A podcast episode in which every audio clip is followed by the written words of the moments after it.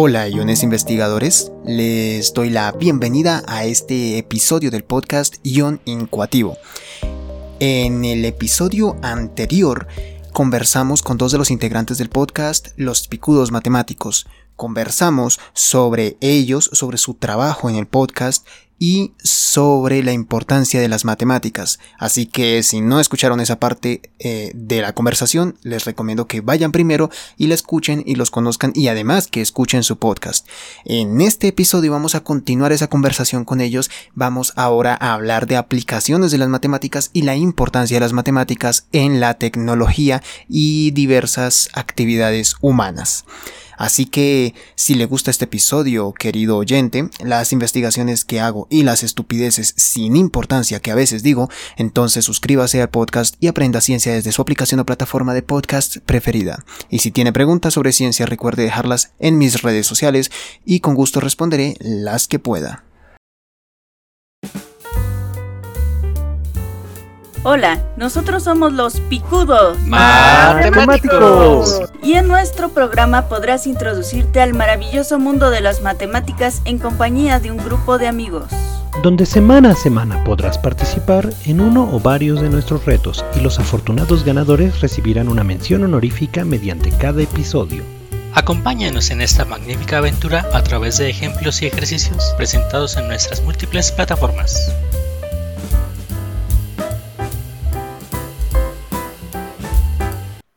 Mm, vaya, o sea, te vas dando cuenta que desde el punto de vista, por ejemplo, yo creo que actualmente todos conocemos las tablas de verdad. Y de hecho las tablas de verdad, o sea, manejan un balance, o sea, tan simple que sí y no. ¿No? Sí y no. Y si ya lo quieres transportar, o sea, al área de la computación, al área de la informática, la electrónica, como bien mencionas, es indispensable, o sea, conocer tablas de verdad tan solo desde el punto de vista en el que agarras si quieres trabajar cuando hablamos de microchips, todo trabaja en unos y ceros. En el momento en el que comprendes tablas de verdad, automáticamente puedes pasarte cómo se llama a ver eh, binario, puedes pasar a ver booleanos, que también, o sea, hacer, o sea, operaciones con álgebra booleana es algo muy interesante, porque a final de cuentas empiezas a ver, o sea, yo no nada más, o sea, una respuesta de uno, de sí, no, ¿no? sino, o sea, que ves esas respuestas de sí, ¿no? Pero, o sea, en matrices ya mucho más grandes, que a final de cuentas eso se puede traducir ya en el momento de producir un microchip, un transistor, diferentes eh, cosas. Hablábamos, por ejemplo, en uno de nuestros capítulos sobre los números primos, la importancia de los números primos, por ejemplo, en el diseño de engranajes. Eh, no sé si, bueno, lo mencionamos en aquella ocasión, pero por ejemplo, o sea, un dato interesante es que, por ejemplo, para que un engrane o un sistema de engranaje sea más eficiente, estos tienen que ir, ¿cómo se llama?, proyectados en números primos. Llámese, si quieres verlo, o sea, desde la bicicleta, o sea, tienes que ver, o sea, ese tipo de estructuras. Ya de ahí, o sea, nos podemos trasladar al diseño de un reloj. Y del diseño de un reloj otra vez nos podemos trasladar directamente al diseño de un microprocesador que a final de cuentas los microprocesadores trabajan con ciclos de reloj. Son ciclos de reloj que a final de cuentas lo traducimos en Hertz y vaya, o sea, podemos abundar en un montón de temas, desde el audio, música, cómo se llama... Mm, hay infinidad, o sea, de aplicaciones de las matemáticas, pero también, o sea, como hay infinidad de aplicaciones, hay infinidad de especializaciones. Como pues, pues precisamente cuando hablamos de los números primos, no sé si recuerdas que también hablamos del cifrado. Exactamente. Que, cuando necesitas cifrar o encriptar información, especialmente cuando trabajas como en bancos, tu cuenta de bancos, simplemente la conversación de WhatsApp que tienes con tu mejor amigo está encriptada. Y entonces se utilizan números primos.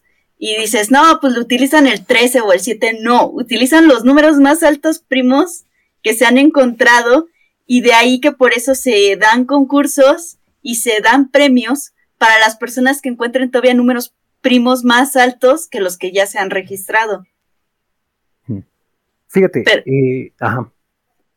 Es que nada más iba a decir, más, más que este buscar el número primo es el algoritmo que consiguió ese número primo. Que, que, aún no hay, ¿no? Que aún no hay y está quemando procesadores de muchos computadores alrededor del mundo. Hay una red incluso para la búsqueda de estos números y, y, gente, no hay número, no hay número primo, perdón, no, no hay un algoritmo absoluto, eficiente, lo suficientemente eficiente para encontrarlo. Algunos dicen que con la computación cuántica va a ser mucho más rápido, igual se va a tardar porque esto es cuestión más del algoritmo que incluso tiene que ver con un premio matemático enorme que hay actualmente, que es eh, esto del el problema del uno de los problemas del milenio, ya que recordé, que es el, no recuerdo cómo es, el problema PNP, no sé si estoy correcto, en lo correcto, algo así, que igual define la dificultad en la que un problema puede ser resuelto siguiendo tantos pasos o tantos procesos, tales procesos de un algoritmo.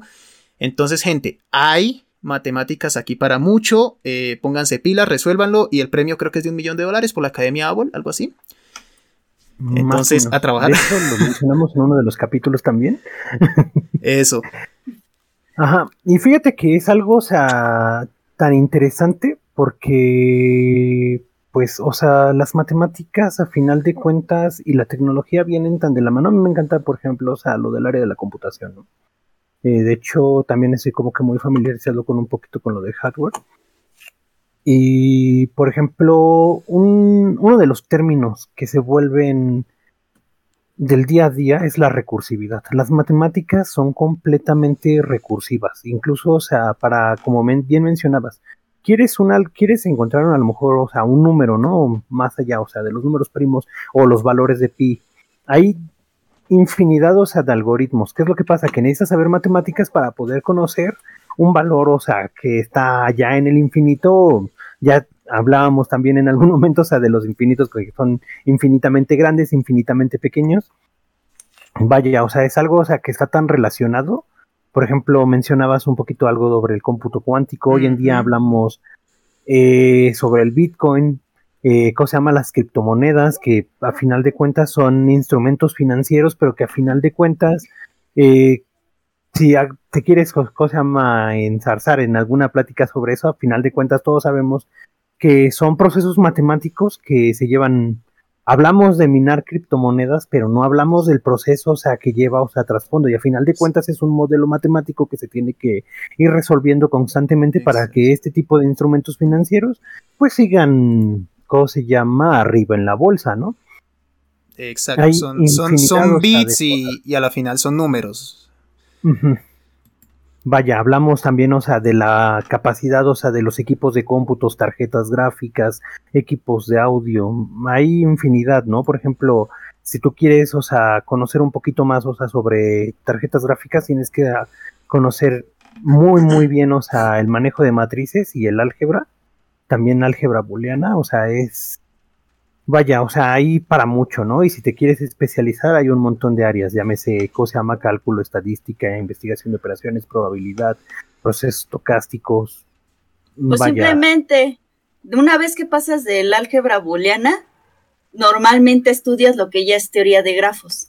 Y teoría de grafos ayuda mucho para lo que son las redes, este, protocolos pues, de optimización. Este, si tú quieres calcular un una trayectoria, por ejemplo, que un camión recorra, utilizas pues teoría de grafos, que su base son el álgebra booleana, que su base son las tablas de verdad, y luego te topas con algo que es programación lineal, que ya lo había mencionado, donde tú tienes eh, el, el limitante de la programación lineal es que nada más busca un punto óptimo y Normalmente este punto óptimo está evaluado en números reales. Entonces, por ejemplo, si tú quieres producir bolsas, no te sirve un número real, tienes la necesidad de un número entero. Pero pues detrás de esto estuvo la teoría de grafos, que tuviste que haber dominado antes. Y siguiendo eso, pues sigue la programación de metas, donde empiezas a decir, bueno, nunca voy a llegar a la solución óptima, pero me voy a acercar y así puedes encontrar muchas cosas que se traspasan a otras cosas como economía, como salud, como este... Medicina, biología. Exacto. Astronomía, para los fanáticos del espacio y todo esto. Estudien matemáticas, no sean cobardes. Sí, sí. De eh, hecho, en, un en un capítulo donde estuvimos hablando del número pi, el 3.14, 9 y demás números, llegamos a, mencionar que, por ejemplo, para lo que es el autotune, lo, que utilizan los cantantes para irse bonito mientras cantan en el escenario, aunque no canten bonito. el algoritmo que, que, de esta tecnología está en base al número pi, el algoritmo de cómo calcular los decimales de pi. Entonces, hay, muchas cosas que se pueden estudiar y que se pueden traspasar a otras ramas. Creo que eso es lo mágico de las matemáticas. Las matemáticas pueden, en alguna ocasión lo llegué a decir, magnifican a las demás ramas. O sea, no son más las matemáticas ni menos. Magnifican lo demás porque eh, tú estudias biología y es la pura teoría, pero una vez que le aplicas las matemáticas, puedes incrementar mucho esas cosas. Por ejemplo, hace años cuando la gente tenía diabetes, asesinaban a un puerquito, odio decirlo, asesinaban a un puerquito, y la insulina del puerco era lo que te metían para controlar tu problema de diabetes. ¿Qué pasó? Que alguien dijo, oye, ¿qué es lo que produce la insulina?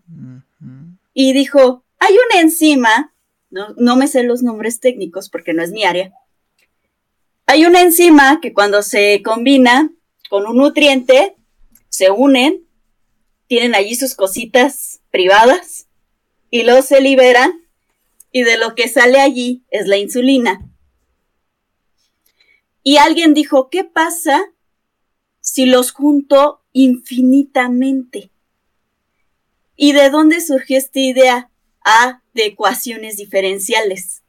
En cuanto empezaron a hacer el modelo matemático, salía cero. ¿Y qué es un cero? Es una constante. Y en las derivadas, ¿qué es una constante? Y de ahí sale gran parte de, cómo se hace la insulina artificial. Si no fuera por eso mucha gente que tiene diabetes, probablemente no tendría tratamiento como el que tienen ahorita.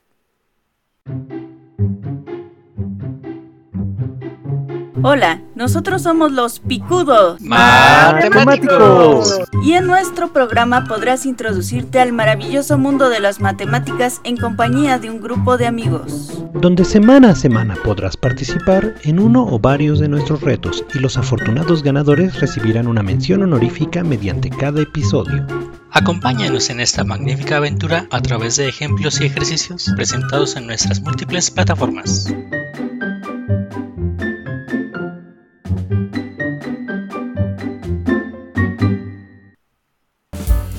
Eso, eso no me lo sabía, entonces anotado lo del puerquito. Eh, no, y es, es, algo muy interesante. Eh, me quedó sonando mucho eso, de verdad, para tenerlo en cuenta, para recordarlo. Y, lo que nos contaba sobre, eh, sobre Pi, ¿sí? Sobre el autotune. Y, por ahí para los que no son tan expertos en, en estas cuestiones, eh, les informo y también para que le peguen una investigadita. Aparte pues del autotune que funciona, como nos, nos han contado aquí, utilizando esto de, pues del número pi, que es un número trascendental, que es un número eh, irracional y que bla bla bla, todo eso que nos contaron en la escuela. También les cuento que esa electrónica que sostiene ese computador en donde está funcionando el autotune está basada en el número E el número de Euler. Toda la electrónica funciona basada en E. Y ese número que, es menos famoso, pi siempre es el que se lleva la fama con las camisetas, las tazas. En todos lados está, pero casi no se ve E, no se ve, no se ve la... Sí, en los picudos, sí, sí, aquí. Eso es discriminación. Eh, pero E, E es el número de la electrónica y de hecho de ahí, por ejemplo, también que sea muy representativo precisamente en la, en la IEEE, que es la, institución más grande en cuanto a electricidad y electrónica en el mundo. Y, es eso, y, no la sacó un electrónico, no la sacó un ingeniero, no la sacó un inventor, no la sacó Tesla, gente, por favor dejemos de elevar tanto a Tesla. Eh, no la sacó Faraday, ni siquiera, y Faraday era un gran genio, no, la sacó un matemático, porque es el número de Euler. O, Euler. Leonard. sáquenme una duda, ¿cómo le dicen ustedes? Bueno, eh, la pronunciación rusa es Euler. Ok. Pero como nosotros hablamos español mexicano, siempre decimos Euler. Ok. es, como cuando dices voy a programar en Java, hay quienes dicen Java. Ah, hay otros que dicen voy a programar en C, nadie dice C, que es el nombre correcto. Bueno, eh, yo debo confesar que soy el rarito entonces de Latinoamérica, porque yo digo Java, yo digo C y yo digo Euler. Y he tenido discusiones con mi maestra de cálculo porque yo digo Euler.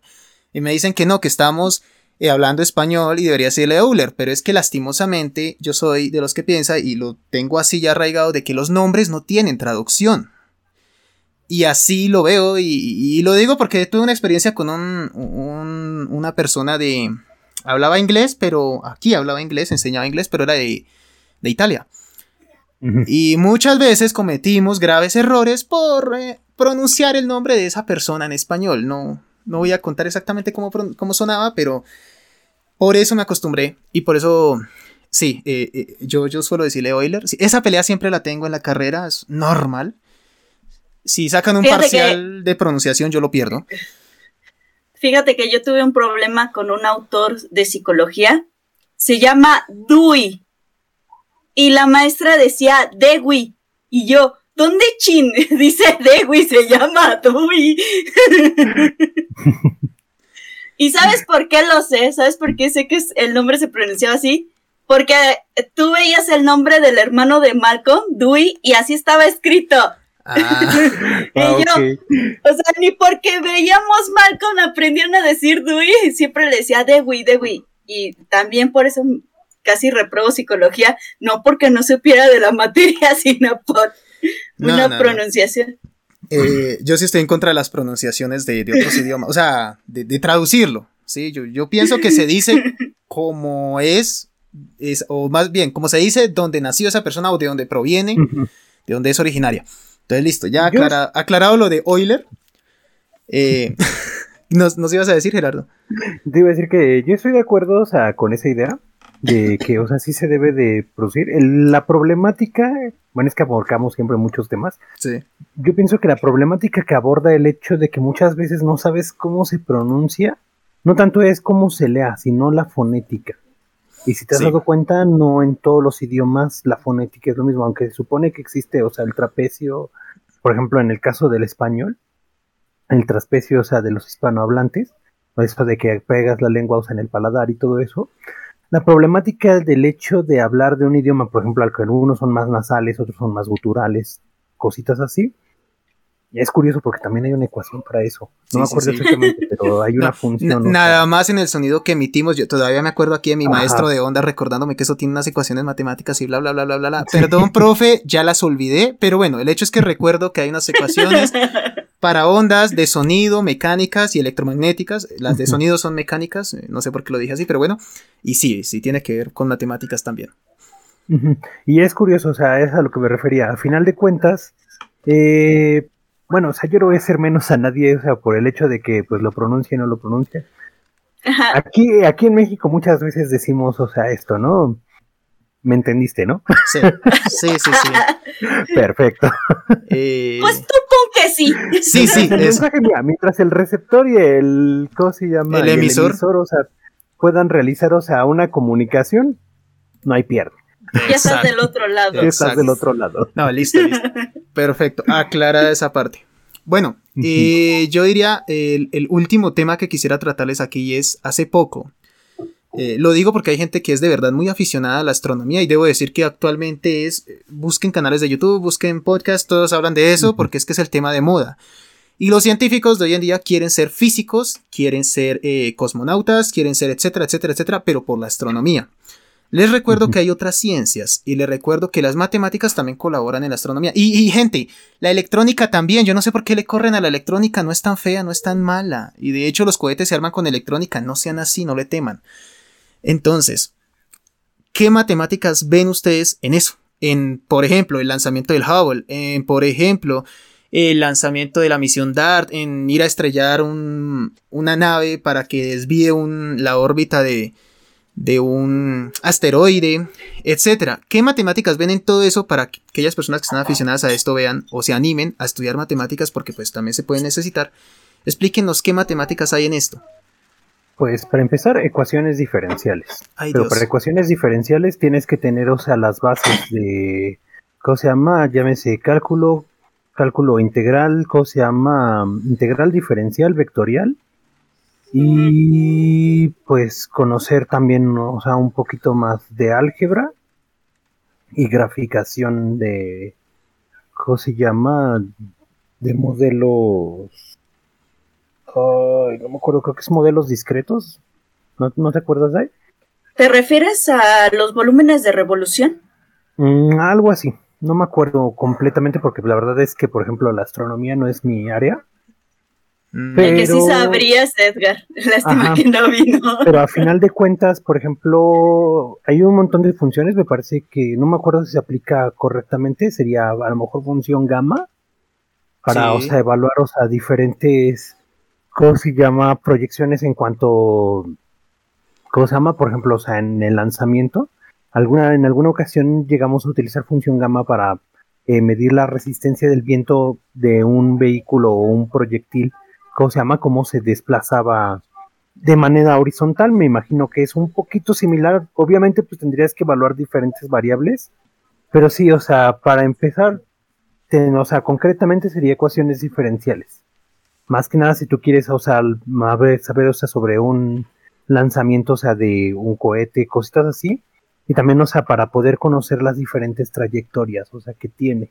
Conocer también la definición, o sea, del espacio ¿cómo se llama? De espacio, campos, eh, hay, o sea, infinidad, o sea, de cosas ahí. Pero sí, o sea, si quieres enfocarte, o sea, en esa área, tienes que darle directamente, para empezar, directamente al cálculo. Pues simplemente parte de los principios de la física que saca Isaac Newton, que no sé por qué la gente cree que era físico, él también era matemático. Él era propiamente matemático. Eh. Todo lo sacó del cálculo diferencial. De hecho, este, hace mucho, hace, hace mucho tiempo, eh, uno de los hermanos Bernoulli decidió sacar un concurso para ver quién podía hacer el cálculo de la trayectoria más corta, que no fuera una línea recta. Esa fue la premisa. Y uno de, el hermano de Bernoulli, bueno, del este hermano que propuso el problema, Dicen que tuvo la solución más elegante porque metió en la ecuación la refacción de la luz. Entonces, que de ahí se desprende lo que es parte de lo que conocemos actualmente como el cálculo este, integral.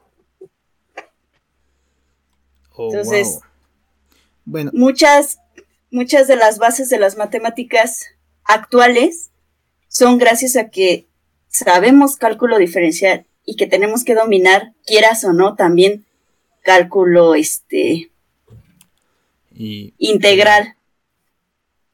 Bueno, bendito sea entonces Isaac Newton. Y, obviamente eh, aquí hacer sobre lo que nos menciona eh, Dairana, eh, creo que la confusión con Newton está en que él fue contemporáneo, bueno, casi, con, con Leibniz. Y la cuestión era que Leibniz no le pegaba la física. O bueno, no casi, no era casi su área, no se aplicaba tanto a ello. Y todo el mundo tiene en mente eh, los trabajos de Newton, primero que todo en alquimia, hay muchos que lo ven en eso. Pero bueno, basándonos en lo más científico, él estaba muy metido en los trabajos del estudio de la luz, en, en el estudio también de cosas muy básicas de magnetismo para ese entonces. Y entonces por eso se le, se le tildó más de físico. Y a Leibniz se le dio más como ese título de, del matemático. Pero ambos tenían razón, ambos iban por lo mismo y sí, eso se necesita mucho. Hola, nosotros somos los Picudos Matemáticos. Y en nuestro programa podrás introducirte al maravilloso mundo de las matemáticas en compañía de un grupo de amigos. Donde semana a semana podrás participar en uno o varios de nuestros retos y los afortunados ganadores recibirán una mención honorífica mediante cada episodio. Acompáñanos en esta magnífica aventura a través de ejemplos y ejercicios presentados en nuestras múltiples plataformas.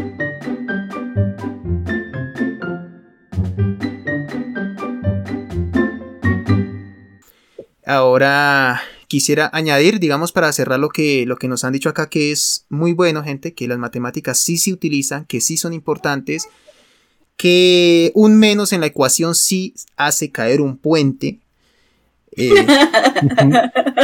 los que los que, los que sean aquí y los que sean de Colombia sabrán cuál, cuál puente se cayó nada más por el día en que los militares fueron a probarlo, pum, se desplomó y, ya sabrán a qué menos me refiero, pero bueno, el punto es que las matemáticas sí se necesitan y como añadidura, como, como algo más les comento que en la electrónica, en la tecnología, una de las primeras cosas que uno más utiliza es el análisis de circuitos. Y esto necesita muchísimo de una pequeña cosita simple, eh, tan, tan, tan simple como, como el teorema de Pitágoras, pero que le saca muchísimas, muchísimas canas, muchísimos esfuerzos a mucha gente y que terminan estresándose. Y es la, la que llaman la ecuación más bonita del mundo, que era la, si no estoy seguro, era de Euler, no sé si estoy seguro, Euler, si era el, el, mismo quien la formuló, no estoy seguro, pero era esta ecuación que nos metía tanto a pi, nos metía tanto a, al número e, nos metía el 1, el 0, eh, un complejo, nos metía i. Entonces, gente, esa es la base de la electrónica moderna y todo está sobre eso, sobre el cálculo diferencial que nos acaban de mencionar, sobre las derivadas, las integrales, eh, sobre las ecuaciones diferenciales y bueno, las órbitas y todo lo que nos acaban de mencionar, las trayectorias necesitaron matemáticas, necesitan matemáticas, necesitarán matemáticas.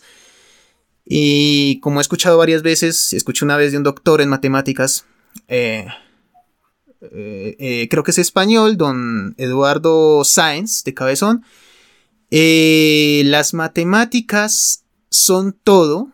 Él no está muy de acuerdo en eso de que se descubrieron, en esa polémica si se descubrieron o se inventaron, sino que son ambas cosas. Él dice eso. Y además dice, de, dice que se necesitan, que son un juego, que son un lenguaje, y que a partir de ese juego y ese lenguaje que van haciendo las matemáticas, se van desarrollando más tecnologías, se van haciendo más avances. Entonces, ahí, ahí les, les comento eso. Entonces, para terminar, ¿qué recomendación, qué invitación hacen a las personas que estén interesadas en, en cualquier cosa de la ciencia? En, dedicarse a cualquier área o específicamente en el área en la que ustedes están. ¿Qué recomendación, qué motivación, qué frase? ¿Quieren exhortarlos a que huyan y no se metan en este cuento? No sé qué quieren decir. Mira, fíjate que ahorita que mencionaste lo de Euler, me acordé de que Schrödinger eh, también sacó una fórmula basándose con los números complejos y con el número Euler para explicar principios de la física que no se habían podido resolver años atrás. Entonces dijeron, qué curioso que para explicar el mundo real se necesitaron números imaginarios. Uf, profundo. Eh, eh, es, una, es una de las frases que, más se me ha quedado porque te quedas, oye, sí es cierto, porque no hay forma de expresar eh, los números imaginarios con algo real. Cierto. Pero la, pero la realidad sí la necesitas explicar con números imaginarios. Y sí, y gente, no son tan imaginarios. Créanme que la electricidad es quizá el fenómeno, la electricidad y el magnetismo, son quizá el fenómeno físico que más requiere de que entendamos esos imaginarios que no los vemos, que no sabemos cómo representar. Esos, esos complejos, correcto, esos complejos, no, no, imaginarios, pero bueno, están, están ahí. El punto es que no son tan imaginarios realmente, están, y los números complejos se necesitan y, están, o sea, siempre van a estar. Entonces, así como que un invento, como que nos sacamos de la manga, puede que sí, puede que no, el hecho es que están. Entonces. Lo que pasa es que como no son tan visuales, o sea, entre, o sea, por los reales, por eso mucha gente, o sea, agarra y dice yo con eso no me meto. bueno, entonces, eh, ¿qué motivación les dejarían a las personas que nos escuchan? Pues, mira, eh, una de las recomendaciones que siempre me hicieron, ¿cómo se llama? Profesores, es que si quieren dedicarse a cualquier área, ya sea matemáticas, ciencias, leer mucho. Leer mucho sobre lo que quieran. Ya sea, o sea, una novela, lo que quieran, pero lean mucho.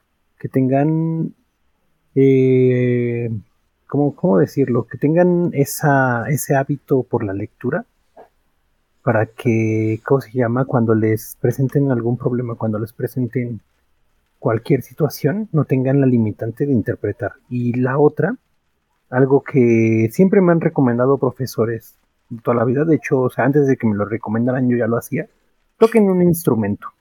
Toquen un instrumento, tengan un hobby, ¿cómo se llama? Que les ayude a ser disciplinados, puesto que en el área de la ciencia, la tecnología es importante, ¿cómo se mantener una disciplina y un instrumento musical, el que sea. Ah, musical, musical. Ajá, ya musical. no, es que no, se me vino a la mente una, una frase que he escuchado una vez, no sé si en una poesía o algo así, de que como una declamación a, a, a la novia, a la mujer que amaba y le decía, tú eres...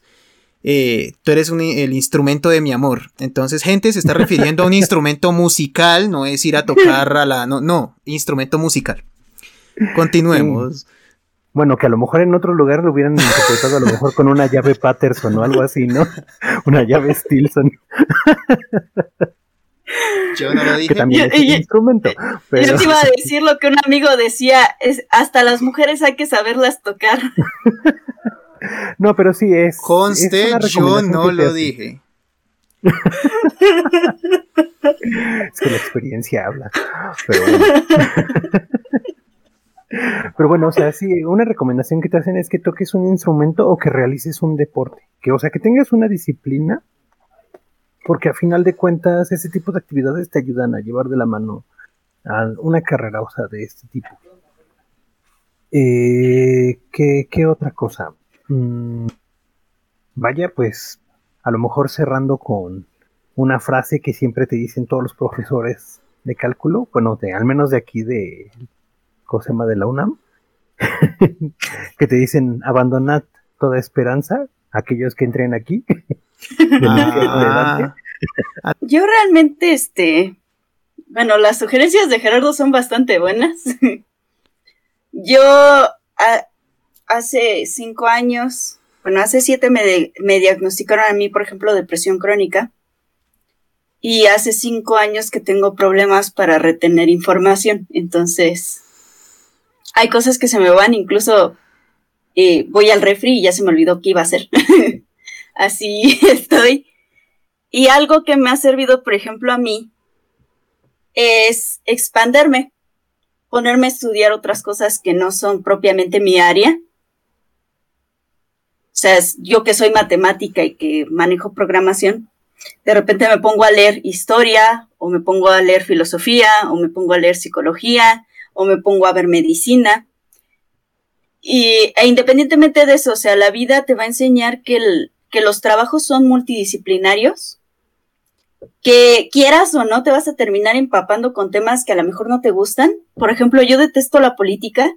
Uy. Y muchos de los trabajos que he tenido que elaborar, tengo que saber parte de la composición de mi constitución parte de los reglamentos y lineamientos legales que hay, porque si, porque si te sales de ahí, no, o sea, mi constitución lo dice en el primer artículo. El desconocimiento de la misma no exonera. No eh, del, sí. Castigo. Sí, sí, sí. Está, es igual, es igual. Yo creo que esa ley está en toda Latinoamérica. No, no, no se preocupe. o sea, o sea, si tú argumentas que asaltaste, pero no sabías que era delito no asaltar, te friegas porque en la Constitución viene que asaltar es un delito y te amuelas, ¿no? O sea, no hay como que salirte por la tangente en ese sentido. Pero sí, por ejemplo, terminas aprendiendo que todos los trabajos son multidisciplinarios, que quieras o no te vas a terminar empapando de un tema que a lo mejor no te gusta, que en los mejores proyectos vas a encontrar carreras que a lo mejor jamás pensaste que iba a haber. Yo la carrera que jamás pensé que iba a estar en un equipo de trabajo era filosofía y resulta que los filósofos son genios para encontrar la lógica de un problema. Entonces, cuando es un, es un problema que tienen que resolver en tiempo récord y que tienes un equipo de trabajo que a lo mejor no ha encontrado la respuesta, contratan a un filósofo. Cálculo de predicados. Ajá. Entonces, a lo mejor el filósofo no tiene las bases matemáticas para explicar lo que está pasando, pero tiene el razonamiento suficiente como para decirte por dónde va el camino. Y ya tu matemático, ya tu programador, eh, ahora sí que eh, esbozas, o no, no sé cuál sea el término correcto, de que pones ya en visto lo que el filósofo percibió o vio y ya puedes resolver, ya se pueden resolver algunos problemas. Perfecto. Entonces, esa es mi lección. No le temas a ninguna materia. Al final, en algún punto de tu vida, dependiendo qué tan profesional seas, vas a tener que trabajar con múltiples disciplinas. Excelente recomendación. Hola, nosotros somos los Picudos Matemáticos. y en nuestro programa podrás introducirte al maravilloso mundo de las matemáticas en compañía de un grupo de amigos. donde semana a semana podrás participar en uno o varios de nuestros retos y los afortunados ganadores recibirán una mención honorífica mediante cada episodio. Acompáñanos en esta magnífica aventura a través de ejemplos y ejercicios presentados en nuestras múltiples plataformas.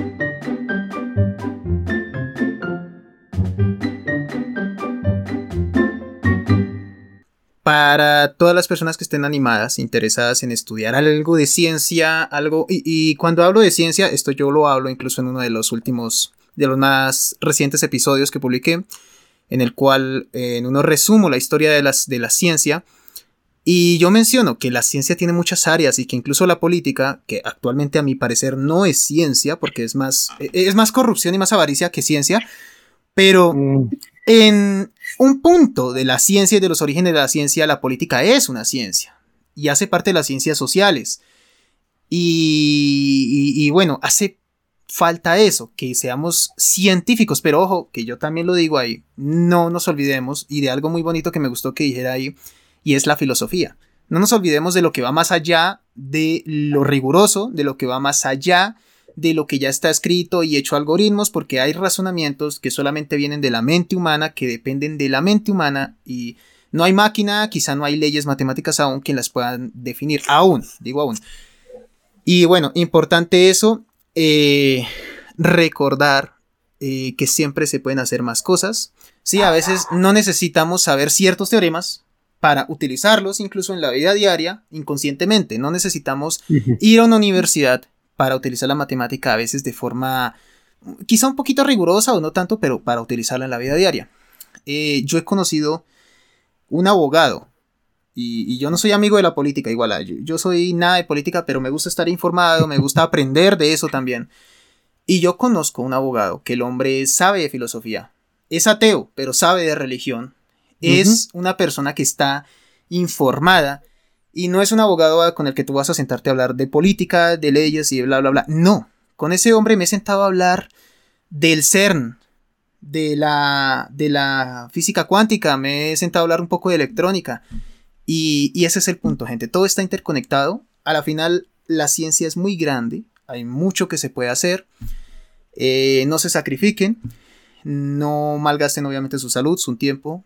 Y, y nada, a disfrutar de, de eso que les gusta hacer, obviamente. Y no menospreciar otras ciencias que a la final, pues todas, todas son ciencia. ¿sí? Yo soy eh, de pensar que todo se conecta y que todo se necesita. Yo no soy de los que piensa solo en ciencia, ni de los que piensa solo en filosofía o de los que piensa solo en arte. A la final todo se conecta.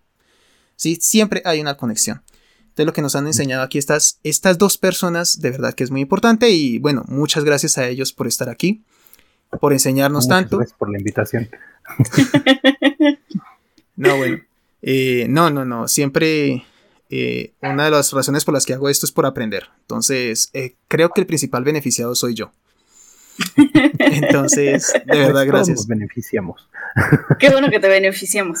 Eso. Yo Otro. tenía un amigo en el IPN, bueno, todavía es mi amigo, ya se graduó como físico matemático, y él tenía siempre la frase de estudio para reprobar. Y Mm. todo el mundo, ¿qué? Inspirador. Dice que él se sentía mal, él, él en alguna ocasión me llegó a contar que se sentía mal porque estaba reprobando y porque no veía, ahora sí que no veía la luz del sol. Y un día, ah, porque para esto en el IPN hay una biblioteca para los físicos, para que ellos se vayan a estudiar, y hay una biblioteca para los ingenieros, para que se vayan a estudiar. Y él decía que siempre estaba saturada su biblioteca, entonces iba al de los ingenieros. Tenían casi los mismos libros.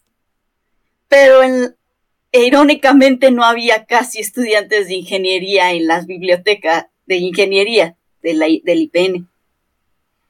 Y que un día llegó, se puso a estudiar y se le acercó un chavo y le dijo, oye, este, ¿tú sabes de tal tema? Y agarró él su cuaderno y le dijo, mira, esto es así, pa, pa, pa, pa, pa, pa, pa, pa, pa, pa. Ah, va.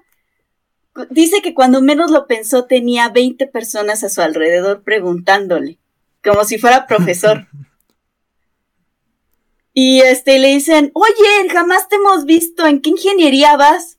Y le dicen, no, yo soy del, de acá del SFEM, soy de, soy físico, voy para físico matemático. No manches, has de ser un máster, puro 10. Y es, es cuando les dice su frase, no, yo la verdad estudio para reprobar.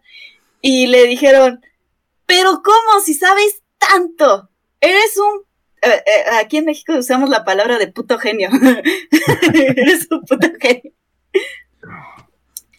Dice, sí, pero mis exámenes están muy pesados. Y entonces, que cuando le dijeron eso, se le subió mucho la autoestima, porque dijo, tal vez no voy tan mal, tal vez hay algo más, ¿no? Y estuvo trabajando mucho tiempo en eso que lo hacía que se atrasara y no era tanto el manejo de conocimientos o la cantidad de conocimientos que tenía, es el manejo de las emociones, que luego a veces estás nervioso y quieras o no, te sabotean y ya no puedes presentar el examen.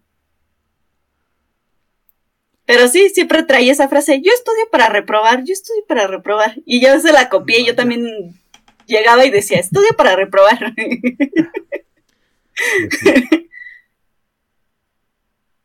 A mí, por ejemplo, en alguna ocasión dimos esa recomendación que si tienes problemas para recordar algunas cosas, cuando hagas tus apuntes, yo, por ejemplo, lo que hago es meter colores.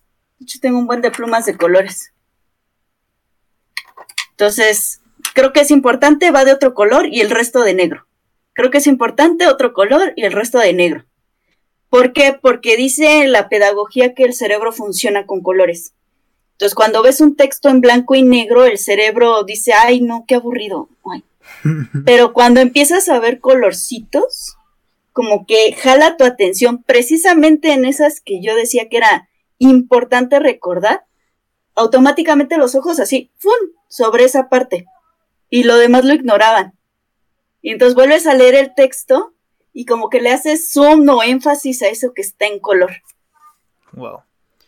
Entonces llegué a conocer gente que decía que para estudiar ponía una canción diferente por tema. Conocí gente que decía que hacía acciones. Haz de cuenta, si tenía que aprenderse un tema, tiraba un cuaderno, paz. Leía el tema y tiraba el cuaderno, paz. Y tú dirás, pues, ¿qué tiene que ver? Lo asociaba con lo que había hecho. Entonces, aquí también es importante reconocer cuál es nuestro tipo de aprendizaje, si eres auditivo, si eres visual, si eres kinestésico, es decir, que necesitas hacer las cosas para que se te graben. La mayoría, en teoría, somos kinestésicos y por eso, este, en el caso de las matemáticas ahorita, por ejemplo, se está implementando el método Montessori, que es, te doy frijolitos y tú los pones en una caja y te digo, primero mete 10 y luego mete 5 y ahora cuenta cuántos frijolitos tienes. Y ese es el método Montessori. Entonces a lo mejor lo puedes, lo puedes cambiar en vez de frijoles, lo puedes cambiar a pelotas, lo puedes cambiar a juguetes, lo puedes cambiar a zapatos.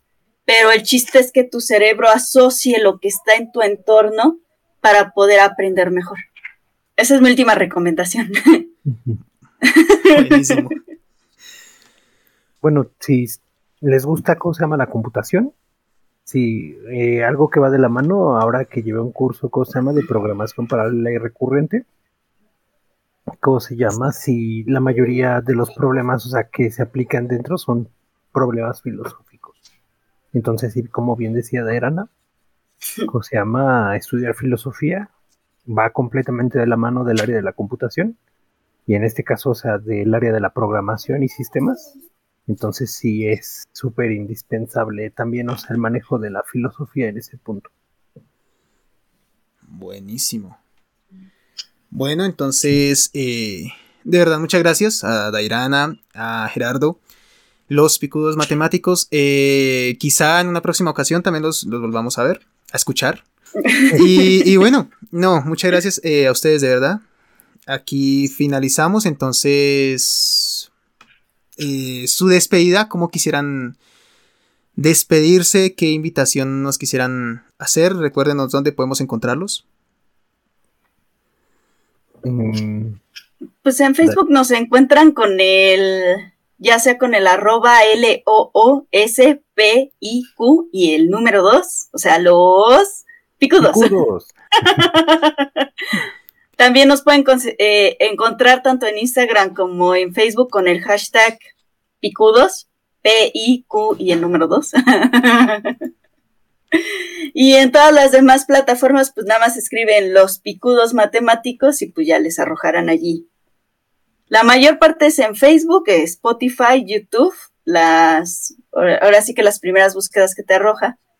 Eh, los lunes procuramos subir retos para, pues, para gente un poco más picuda.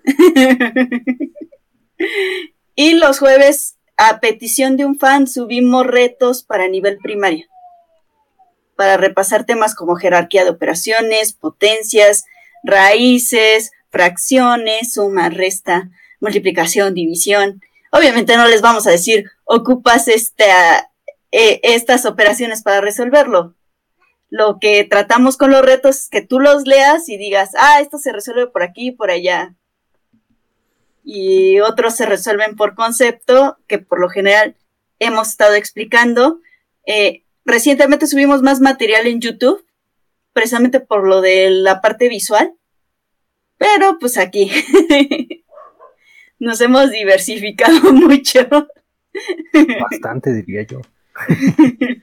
bueno, entonces eh, ahí está, hay, hay bastante donde aprender, cómo aprender y, y, bueno, animarnos a estudiar matemáticas y aprender y mejorar en esto.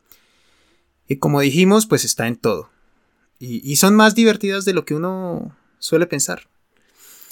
Así que bueno, aquí terminamos. Muchas gracias a los que nos escuchen. Esto salió largo a ver cómo edito, pero bueno. Eh, bueno, muchas gracias y entonces nos escuchamos hasta el próximo episodio. Hasta la próxima.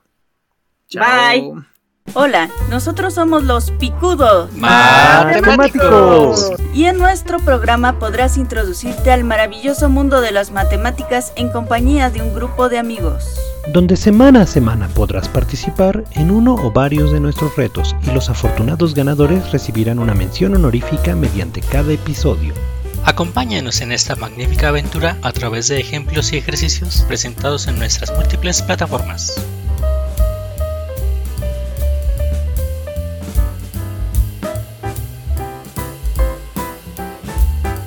Hemos terminado esta conversación, esta charla amena con los picudos matemáticos. Agradezco a ellos por su participación, por haber aceptado esta invitación y por enseñarnos tanto. Repito, es muy importante que si quieren aprender matemáticas, que si quieren aprender más de ciencia, busquen fuentes de información interesantes, confiables y con experiencia. Y el podcast de estas personas, Los Picudos Matemáticos, es un podcast que nos puede servir mucho, que puede ser una gran fuente de para aprender matemáticas y para entretenernos un buen rato. Agradezco a las personas que me han escuchado, que nos han escuchado en estos episodios. Eh, no olviden seguir sus estudios, no olviden esforzarse siempre por el bien siempre por querer ayudar a los demás, por la paz y demás cosas que ayuden a que progresemos de verdad como planeta, como humanidad, como sociedad. No olviden dejar de hacerle caso a esos influencers que piensan solo en la vanidad y en el dinero y concentrémonos en mejorar nuestra mente, nuestro espíritu, mejorar nuestro comportamiento, mejorar nuestra ciencia y obviamente pues seguir aprendiendo de los demás porque siempre podemos aprender de todos, incluso de aquellos que no están tan de acuerdo con nosotros o aquellos con quienes no estamos de acuerdo. Siempre podemos aprender. Gracias por ver y hasta el próximo episodio.